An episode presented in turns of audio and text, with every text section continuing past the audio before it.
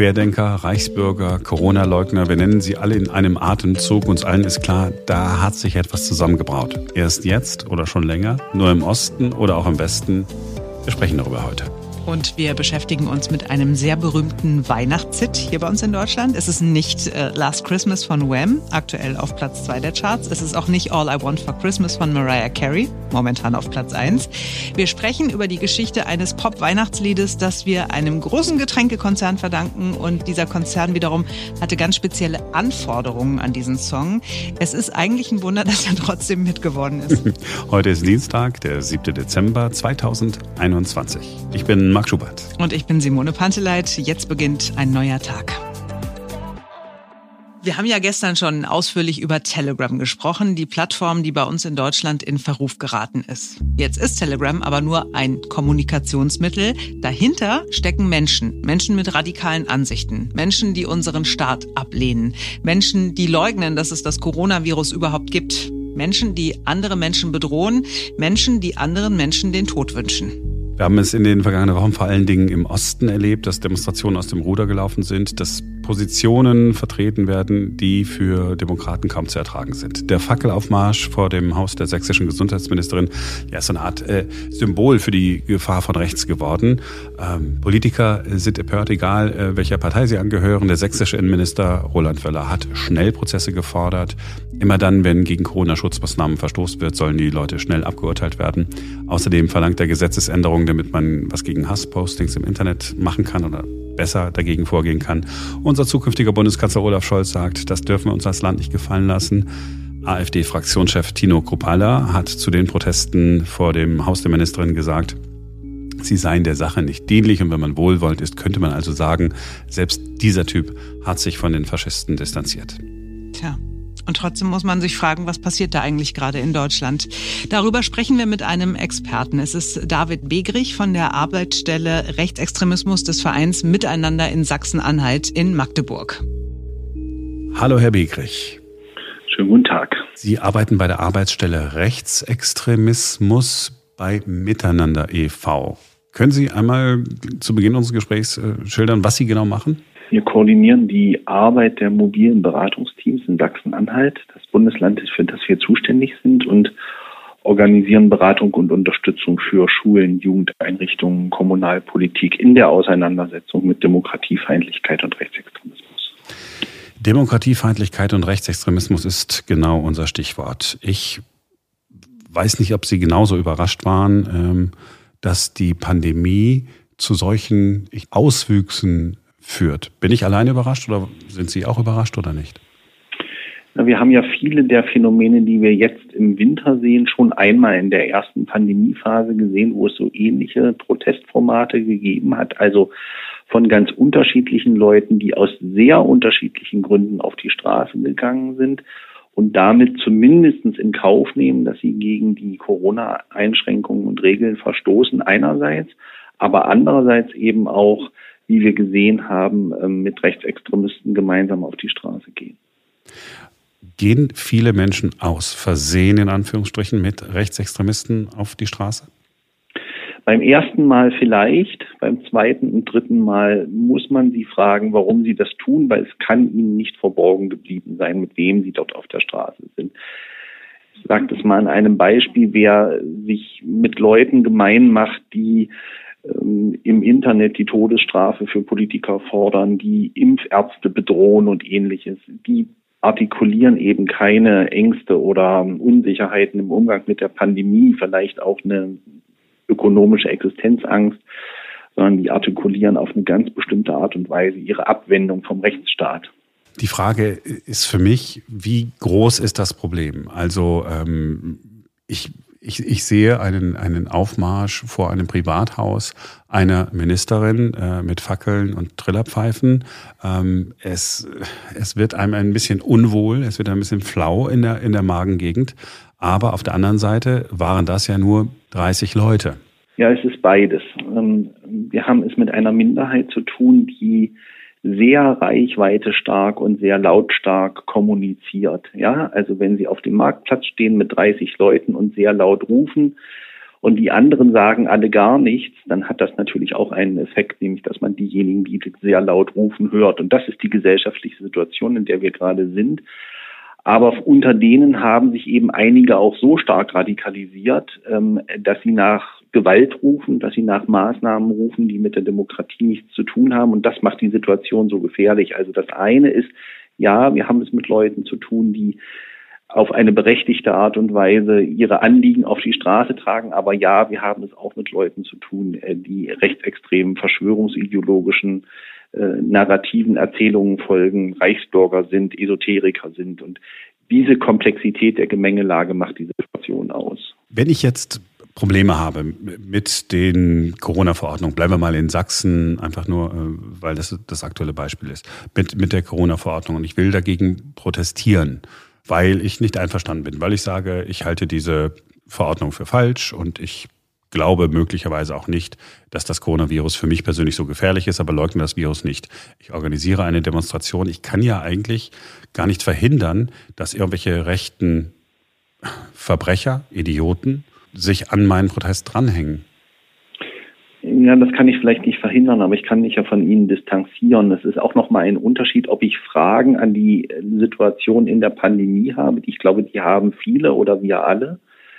Ähm, oder Fragen an die Handlungsunsicherheit, die es auch in der Politik gibt, gar keine Frage. Aber das ist noch lange kein Grund dafür, äh, gemeinsam mit diesen Leuten auf die Straße zu gehen. Und verstehen Sie, wenn ich das in Sachsen verfolgt habe, wenn dort Leute auf die Straße gehen, die tragen Fackeln, die tragen schwarz-weiß-rote Fahnen, die verherrlichen das Kaiserreich. Das hat mit legitimen Protest nichts mehr zu tun. Ja, das Versammlungsrecht gilt. Ja, die Grundrechte gelten. Ja, wir sind in einer schwierigen gesellschaftlichen Situation, in der auch Kritik und auch das Kontroversitätsprinzip gilt. Aber es gibt eine Grenze und die Grenze besteht darin, wenn die Demokratie in Abrede gestellt wird, wenn die Repräsentanten des Staates oder der Gesellschaft, der Öffentlichkeit öffentlich angegriffen werden. Dort ist eine Grenze und diese Grenze müssen alle akzeptieren. Und wer sie nicht akzeptiert, dem muss sie aufgezeigt werden. Sind diese Grenzen nicht ausreichend aufgezeigt worden in den vergangenen Wochen und Monaten? Also wenn man sich die Situation in einigen Regionen Ostdeutschlands anguckt, dann habe ich den Eindruck, diese Grenzziehung muss erst jetzt noch erfolgen. Es geht ja nicht darum zu sagen, äh, jede Form von Kritik wird vom Tisch gewischt, sondern es geht darum, Grenzen zu beschreiben, die Angriffe auf Impfzentren, Angriffe auf Maskenträger, Angriffe auf Repräsentanten des Staates, auf äh, Vertreter des Gesundheitswesens. Da ist eine Grenze überschritten und diese Grenze muss gezogen werden.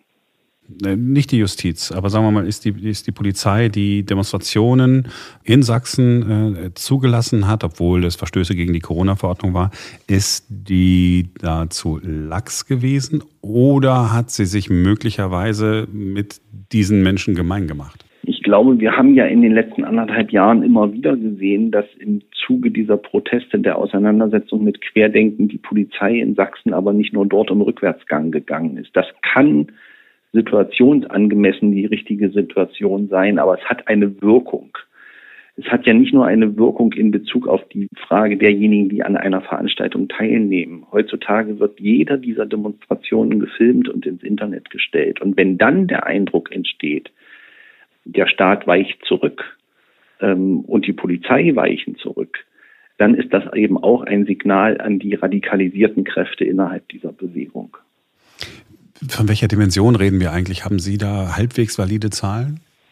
Wir können ja nur sehen, das, was auf der Straße ist. Und mhm. diese Zahlen reichen von wenigen hundert bis zu einigen tausend Demonstranten. Ähm, ich sage noch einmal, ich glaube, wir sind in einer Situation, in der eine gesellschaftliche Minderheit ähm, ihre Rechte zu Recht in Anspruch nimmt, aber eben auch sehr reichweite stark und lautstark sich artikuliert ähm, und eine gesellschaftliche Kontroversität vorträgt das ist die Situation. Ich war vorgestern zum ersten Mal nach langer Zeit wieder bei Telegram. Ich habe mir ähm, Gruppen angeguckt. Für mich war es gar nicht so leicht, die, die zu finden, aber die Redaktion hatte schon recherchiert und äh, die Kollegen, die sich mit dem Thema häufiger befasst hatten, ähm, konnten mir dann so ein paar Dinge nennen.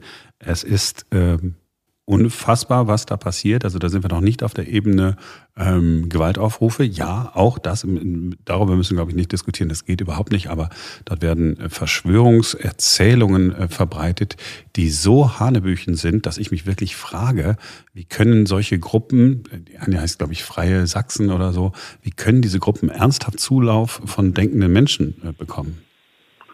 Ja, ich glaube, man darf natürlich einen Fehler nicht machen. Man darf nicht glauben, dass das, was sich in den ähm, Messenger-Diensten und sozialen Netzwerken abspielt, eins zu eins sich widerspiegelt in der Realität, sondern ähm, das, was wir zum Teil in den, in den sozialen Netzwerken sehen, dass das sind Radikalisierungsmaschinen, in denen man sich gegenseitig befeuert, in denen es an einem bestimmten Punkt auch immer darum geht, wer ähm, wer sagt die radikalsten Dinge? Das ist gar keine Frage. Die Frage ist aber auf der Verständnisebene, was davon auf der Straße ankommt. Ähm, und das muss man im Einzelfall anschauen. Es hat keinen Zweck, ähm, sozusagen eins zu eins von dem, was bei Telegram oder in anderen Messenger-Diensten, in anderen Foren steht, das eins zu eins für bare Münze zu nehmen. Aber es besteht durchaus die Gefahr, dass Menschen, die dort radikalisiert werden, die sich dort angefeuert fühlen, in eine Situation der Selbstfinalisierung treten und sagen, jetzt müssen sie zur Tat schreiten. Und das ist eine Gefahr.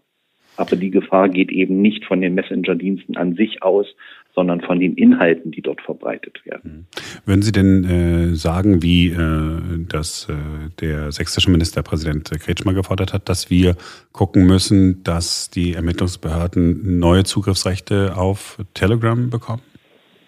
Die Ermittlungsbehörden haben in den letzten Jahren erhebliche äh, Zugriffsrechte ähm, bekommen. Ähm, ich erinnere noch mal daran, dass wir ja im Zuge der Auseinandersetzung die Terrorismusbekämpfung äh, reichweite starke Möglichkeiten geschaffen worden sind, für Polizei und Verfassungsschutz Zugriff zu nehmen.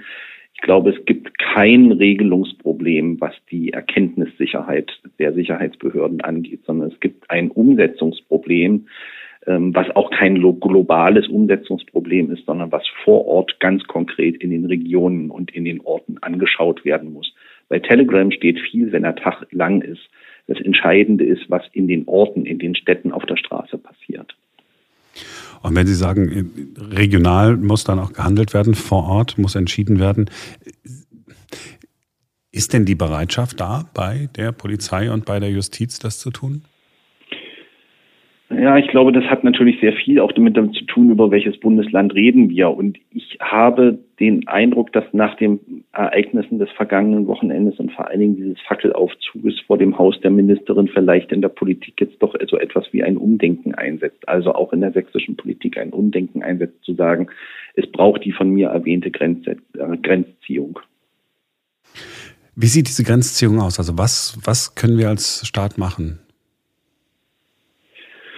Ja, ich meine, ähm, eine Möglichkeit wäre ja zunächst erst einmal die Regeln durchzusetzen und zu sagen, ähm, wenn es Verstöße gegen das Versammlungsgesetz gibt, dann werden die auch geahndet. Ähm, wir haben ja in den letzten Wochen noch Videos gesehen, die das genau das Gegenteil ge äh, gezeigt haben. Es geht ja nicht darum, aus meiner Sicht, zu Mitteln zu greifen, die Bilder erzeugen, die keiner will. Das ist ja gar keine Frage. Aber es geht darum, Regeln durchzusetzen. Und wenn es Demonstrationen gibt, die nicht regelkonform stattfinden, dann müssen diese aufgelöst werden. Dazu gibt es die Polizei und die Polizei hat auch die polizeilichen Mittel dafür. Wir reden über Sachsen, wir reden auch über Sachsen-Anhalt, äh, wo Sie Ihren Sitz haben. Sie sitzen äh, in Magdeburg. Wir reden zum Teil über Thüringen. Es sind äh, drei ostdeutsche Bundesländer. Ist es ein ostdeutsches Phänomen, dass Menschen auf die Straße gehen und das Gedankengut gibt es auch im, im Westen. Ist das der Unterschied oder gibt es das Gedankengut in ähnlicher Form gar nicht im Westen und es gibt es nur im Osten? Das Gedankengut gibt es überall, aber die Ausprägung und die Bereitschaft, so etwas auf die Straße zu tragen, ist unterschiedlich ausgeprägt. Wir haben ja in dem ersten Mobilisierungszyklus von Querdenken sehr wohl gesehen, dass ein Schwerpunkt in Baden-Württemberg lag das ist bekanntermaßen kein ostdeutsches Bundesland. Jetzt sind wir wieder in einer Situation, in der die, der Mobilisierungsschwerpunkt jedenfalls im Augenblick in Ostdeutschland liegt. Warten wir doch mal ab, wohin sich das entwickelt. Ich glaube, dass man zweierlei anschauen man muss. Man muss sich auf der einen Seite die mentalitätsgeschichtlichen Traditionen der jeweiligen Bundesländer und ihrer zeitgeschichtlichen Kontexte angucken. Das betrifft sicher die Geschichte Ostdeutschlands. Aber das alleine reicht nicht aus. Es ist kein Ostproblem, sondern wir haben es eben ähm, mit einer Vielzahl von Menschen zu tun und die aus sehr unterschiedlichen Gründen den Eindruck haben, äh, der Staat greift zu Mitteln und Maßnahmen, die illegitim sind und äh, die in einem unerträglichen Maße in ihre persönliche Handlungsfreiheit eingreifen. Und das ist ja eine öffentliche Debatte, die auch geführt wird, die auch kontrovers geführt wird. Und diejenigen, die sagen, diese Debatte könne nicht mehr geführt werden, äh, zeigen eben damit auch, welches Gedankenkind sie sind. Gibt es so ein, so ein Rattenfängersyndrom, also dass äh, ähm, Neonazis und äh, Faschisten sagen, ah, ich glaube im Moment ist es leichter für mich im Osten ähm, Demonstrationszüge äh, anzuführen, Fackelzüge äh, zu organisieren. Wir konzentrieren uns jetzt im Moment mal äh, auf den Osten und wenn wir die Gelegenheit haben, es im Westen zu tun, machen wir es auch. Ja, es gibt das Phänomen, dass es natürlich sehr unterschiedliche rechtsextreme Gruppen gibt, ähm, die von diesen Protesten partizipieren und auch profitieren wollen. Das ist gar keine Frage. Die gibt es zweifelsohne. Müsste man nicht gegen die besonders vorgehen? Ja, ich setze ja da immer auf das Mittel der Prävention und der Aufklärung. Also äh, den Leuten wirklich zu sagen, ähm, überlegt genau, mit wem ihr auf die Straße geht, überlegt genau, wo und in welchem Zusammenhang ihr eure Interessen artikuliert. Macht es nicht zusammen mit Reichsbürgern. Wenn ihr ähm, Diskussions- und Kontroversitätsbedarf in der Auseinandersetzung mit den Corona-Maßnahmen habt, wendet euch an eure Abgeordneten, aber eben nicht mit Fackeln und Mistgabeln, sondern mit dem Gesprächsangebot. Und das, wofür wir in der Demokratie äh, streiten. Und Demokratie ist auch ein streitbarer Ort und auch ein Ort der Kontroversität. Aber in dem Moment, in dem es dann mit Menschenverachtung und mit Gewalt einhergeht, braucht es eine Grenzziehung. Sie haben zu Beginn unseres Gesprächs ja kurz geschildert, äh, was Ihre Aufgaben sind und haben auch gesagt, Sie sind an Schulen unterwegs. Bei Ihnen im, im Bundesland so ganz konkret Ihre Erfahrung. Treffen Sie auf Schülerinnen und, und Schüler, die sehr offen sind, wenn Sie über diese Dinge reden? Oder gibt es dort schon so etwas wie eine ja, rechtsradikale Minderheit? Also wir merken die Unsicherheit der Eltern im Umgang mit dem Thema, das ist gar keine Frage. Also die Testpflicht ist ein Thema, genauso wie die Frage, sollen die Kinder geimpft werden oder nicht. Aber ich beobachte schon, dass es auch eine Bereitschaft gibt, sich kritisch mit den Themen zu befassen. Ähm, und das ist keine, keine geschlossene Veranstaltung. Schule ist ein offener demokratischer Ort und so gestalten das auch die Lehrerinnen und Lehrer in einer zugegebenermaßen sehr schwierigen Situation. Aber dass es äh, so, so, so rechte Tendenzen an den Schulen gibt, können Sie. Gibt es natürlich immer. Das, ja, also es gibt immer eine Akteursgruppe, aber die Frage ist ja, wer kann sich Gehör verschaffen? Ja, so. Äh, und da habe ich jetzt nicht das, da habe ich jetzt nicht den Eindruck, dass das an den Schulen im Moment ein Schwerpunkt wäre. Hat es Sinn, sich mit diesen Faschisten auseinanderzusetzen, also wirklich in Diskussionen einzusteigen? es hat Sinn, sich mit der Anhängerschaft auseinanderzusetzen und mit denen ähm, offen und kritisch zu diskutieren, mit denjenigen, die die Organisatoren, die die Kommunikatoren, diejenigen, die die ähm, Ideologiebausteine zur Verfügung stellen, sich mit denen hinzusetzen, halte ich für sinnlos. Sind Sie manchmal frustriert? Ich mache das schon ziemlich lange und ich habe einen langen Atem. Herr Begrich, ich äh, wünsche Ihnen, dass äh, Ihr Atem noch länger hält und ich danke Ihnen, dass Sie sich Zeit genommen haben für uns. Vielen Dank. Für mich ist ganz wichtig, dass wir dann natürlich auch im Blick haben, dass die Pandemie noch lange nicht vorbei ist. Und deshalb haben sich, anders kann man das gar nicht sagen, bestimmt die meisten Bürgerinnen und Bürger dieses Landes gewünscht, dass der nächste Gesundheitsminister vom Fach ist, das wirklich gut kann und dass er Karl Lauterbach heißt. Er wird es. Ja, vielen Dank, Olaf. Ich darf mich zunächst einmal für das Vertrauen der Partei ganz herzlich bedanken für diese wichtige Aufgabe. Aber ich möchte mich auch bedanken für die vielen zustimmenden Worte, die ich aus der Bevölkerung bekommen habe. Das wird ein wichtiges Amt werden. Wir müssen diese Pandemie bekämpfen. Die Pandemie wird länger dauern, als viele denken. Wir werden das aber schaffen. Impfen wird die zentrale Rolle spielen, aber nicht nur. Und wir werden darüber hinaus das Gesundheitssystem stärken. Äh, Olaf Scholz hat eben schon darauf hingewiesen, mit uns wird es keine Leistungskürzungen im Gesundheitswesen geben. Ganz im Gegenteil, wir werden das System wieder robuster machen. Wir sind stolz auf ein gutes Gesundheitssystem. Wir werden es benötigen. Wir werden den Kampf mit der Pandemie gewinnen. Und für weitere Pandemien werden wir besser gerüstet sein, als wir für diese gewesen sind. Vielen Dank für diese Zustimmung. Vielen Dank für das Vertrauen. Das war ja so ein bisschen, so ein bisschen die Oscar-Verleihung, also ganz so, so ein bisschen, ne? meine Damen und Herren. Und er wird es. Und der Applaus brandete auf. Ich glaube, das haben die äh, vorher noch nicht mal geprobt. Es kam wirklich äh, von Herzen der Applaus. Und ich fand das total souverän. Also sowohl von Olaf Scholz als auch von Karl Lauterbach. Und mich persönlich freut es tatsächlich sehr. Also ich kann nicht sagen, dass ich den übermäßig sympathisch finde oder dass ich irgendwie Fan bin oder so. Ähm, mich hat er zwischenzeitlich auch ein bisschen nicht genervt, aber der, er war schon wirklich omnipräsent jetzt in den letzten Monaten in allen Talkshows und so weiter. Aber ich glaube, der hat wirklich was auf dem Kasten, der kann was und ich bin ja bei Instagram relativ aktiv und folge dem da auch und er postet da immer wieder diese ganzen Hass Nachrichten, die er, er so bekommt. Ne? Also der, der kriegt ja auch irgendwie Todesdrohungen und so weiter. Und der geht da so souverän mit um und der hat die ganze Zeit in den ganzen letzten Monaten trotzdem immer die ganzen unbequemen Wahrheiten ausgesprochen. Und ähm, ja, von daher absolut verdient, finde ich, dass er jetzt Gesundheitsminister wird. Ja, selbst wenn er das eine oder andere Mal falsch gelegen haben sollte in der Vergangenheit, ich meine, ja, das, das ist ja völlig okay. Ich finde, äh, dass er so zäh ist. Also zäh, so durchhalt. Du hast ja vorhin auch äh, so, so gesagt im Prinzip, ne? Die Hasspostings, die, da lässt er sich nicht entmutigen. Und wir haben ja auch mal mit ihm hier äh, gesprochen und da haben wir auch gefragt, also diese ganzen Hasspostings, das muss ihm doch irgendwie total nahe gehen. Und dann sagt er, ja, ist auch so, aber der ist dann ganz radikal. Ich bringe jedes äh, zur Anzeige, das ist einfach zäh, der lässt sich nicht unterkriegen. Und selbst wenn man mhm. jetzt nicht seiner Meinung ist, jemand, der zäh ist, sich nicht unterkriegen lässt, immer wieder seine Meinung sagt und nochmal seine Meinung sagt und nochmal seine Meinung sagt, so einer ist in so einem Ministeramt, glaube ich, nicht falsch. Ja, auf jeden Fall ist er, glaube ich, jetzt in der Pandemie als Gesundheitsminister an der richtigen Stelle. Jemand, der zäh ist und der Durchhaltevermögen hat, der Dinge auch aussitzt bzw. durchsteht. Ich finde es gut. Und Olaf Scholz hätte einen anderen gar nicht nehmen können. Weil ne, so viele Menschen, und bei. Twitter gab es ja ähm, Hashtags, dass äh, Karl Lauterbach es unbedingt werden soll. Denn man hätte jetzt jemanden wirklich vorweisen müssen, wo man sagt, okay, krass. Das ist natürlich auch mal eine Hausnummer, aber den mhm. hätte ich jetzt auch nicht gesehen. Also hätte höchstens ein anderer Virologe oder Epidemiologe oder so sein können und niemand, der sonst sagt, na ja, ich mache das, ich, ich, ich habe es jetzt mal schon irgendwie mal gemacht, mich mit Gesundheit befasst, aber so richtig Ahnung habe ich auch nicht. Die Tatsache alleine, dass jemand äh, aus dem medizinischen Bereich kommt, heißt aber auch nicht, dass es immer gut ist. Ich erinnere sehr ungern an Philipp Rösler.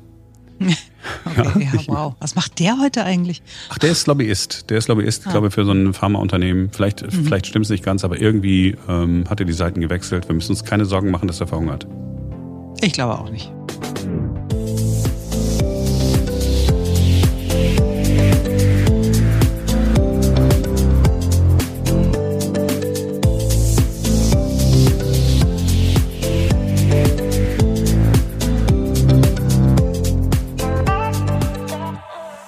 So, und jetzt, nach dem krassesten Cliffhanger in der Geschichte des Podcasts gestern, gibt es heute, wie versprochen, die Geschichte zu Melanie Thornton und Wonderful Dream, dem Weihnachtssong, den ihr natürlich auch im Ohr habt und den ihr garantiert auch in diesem Jahr schon im Radio gehört habt. Und gestern bei uns im Podcast gehört habt.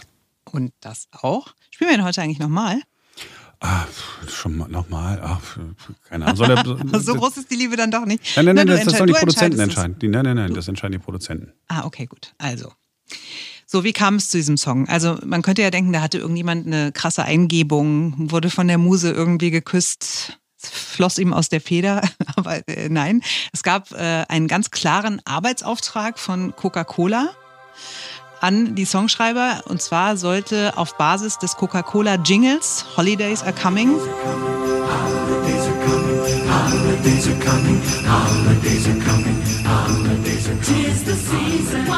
Aus dem Werbespot für die Weihnachtstrucks aus dem Jahr 1996 ein Song gebastelt werden. Das war Aufgabe Nummer eins. Und ganz wichtig oder noch wichtiger war der Slogan Always the Real Thing. Musste zwingend in dem Song auftauchen. Mhm. Jetzt setze ich mal hin mit irgendeinem so Jingle, der so, ja, der halt ein Jingle ist, der ist ja kein Song. Und dann kriegst du die Aufgabe, du musst irgendwie sehr prominent, aber nicht nervig, always the real thing einbauen. Und dann haben acht Songschreiber sich hingesetzt, unter ihnen auch Melanie Thornton, und haben an diesem Song rumgebastelt und haben tatsächlich das Lied um den Werbeslogan herumgeschrieben. Ach, das ist aber, das ist aber sensationell geworden dafür. Oder? Ja, wobei man auch dazu sagen muss, also möglicherweise hat halt auch die Tragödie um Melanie Thornton dazu beigetragen, dass dieser Song so unfassbar erfolgreich geworden ist. Denn die Single ist am 26. November 2001, also vor gut 20 Jahren, auf CD veröffentlicht worden. Und zwei Tage vorher ist Melanie Thornton mit dem Flugzeug abgestürzt. Ihr erinnert euch bestimmt dran, ne? Das war ja damals irgendwie, die hatte in Leipzig ein Konzert gegeben, ist in Berlin in den Flieger gestiegen, nach Zürich geflogen und die Maschine ist wirklich ganz kurz vor der Landung, also im Landeanflug, etwa fünf Kilometer vor dem Erreichen der Landebahn in einem Waldstück abgestürzt, weil der Pilot wohl einen Fehler gemacht hat. Also hat wohl irgendwie, ist zu tief gesunken, das Flugzeug hat Bäume gestreift und ist abgestürzt. Und ähm, 33 Menschen waren an Bord, nur neun haben überlebt. Und was ich ein bisschen makaber an der ganzen Sache fand, als ich mich jetzt nochmal damit beschäftigt habe, ist, also Melanie Thornton kannte man ja schon, die war ja äh, schon vorher sehr erfolgreich mit hier äh, La Bouche, diesem Eurodance-Projekt Ja. Ja, von Frank mich. Farian. Und die hat im Mai 2001, also ein halbes Jahr vor ihrem Tod, ihr erstes Soloalbum rausgebracht und es hieß Ready to Fly. Oh, oh, oh krass. Oder? Das, Oh ist, das ist, also wenn es irgendwie Ironie des Schicksals gibt, also ich, fand- ich, ich fand, irgendwie fand ich es ganz schlimm, als ich es gelesen habe. So, und Coca-Cola hat damals aber beschlossen, den Werbespot mit diesem Song, gesungen von Melanie Thornton, trotzdem zu schalten und auszustrahlen. Und der steigt nun jedes Jahr aufs Neue in die deutschen Singlecharts ein. Ich habe vorhin geguckt, aktuell steht er auf Platz 9. Und insgesamt war er in den letzten 20 Jahren 125 Wochen lang in den Charts. Also zusammengerechnet sind es rund zweieinhalb Jahre. Krass. Krass. Und ja, wegen des großen Erfolgs hat Coca-Cola dann den Song von 2001 an jedes Jahr bis 2005 für seine Weihnachtskampagne verwendet. 2006 hat man dann gesagt, okay, jetzt kann man auch mal was Neues nehmen, lass mal hier diese Sarah Connor was singen, die hat dann The Best Side of Life äh, gesungen.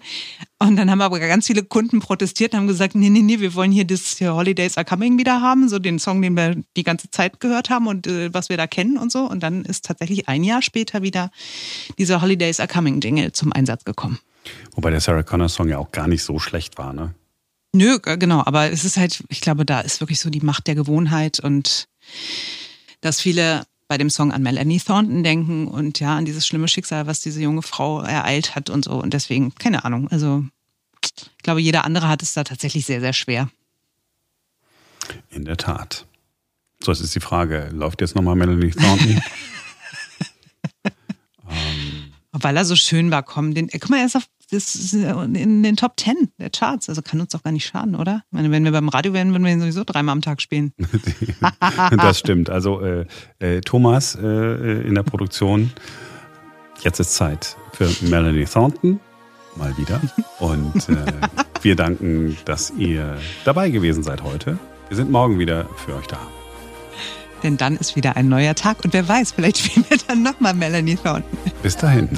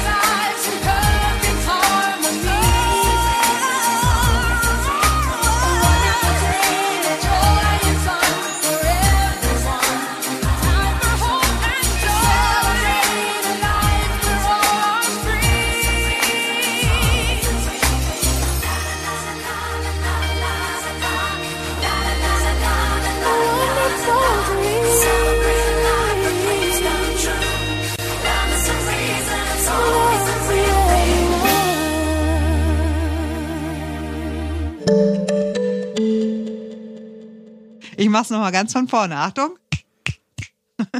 Ich, kann ich mir einen Kaffee kochen währenddessen? Ja, geh mal, geh dir mal einen Kaffee holen. Okay, ich bin gleich wieder da. Ich hole mir jetzt wirklich mal einen Kaffee. Mach Du mal. machst einfach das Ding. Und ich bin dann gleich wieder da, weil das kann ich mir nicht. Das, das macht mir Ich Schmerzen bin im jetzt auch Körper. zu aufgeregt. Ich bin jetzt auch zu aufgeregt. Weißt du, jetzt, wo ich weiß, dass du dazu hast und dass du nur darauf wartest, dass ich mich verspreche. Ich warte darauf, dass du dich. Ich hol mir den Kaffee. Ich mache jetzt mich hier stumm und dann äh, bin ich zurück und dann bis gleich. Marc? Ja, jetzt bin ich wieder da. Ich wusste es. Du hast ja gar keinen Kaffee Doch, ich habe einen gekocht. Kaffee geholt. Hier. Hier. Mm. Sehr lecker. Muss ich sagen. So, bist du gut durchgekommen? Es war fehlerfrei tatsächlich, glaube Und war es toll betont? Alles richtig betont? So? I don't know, das musst du entscheiden. Und unsere Hörer. Gut.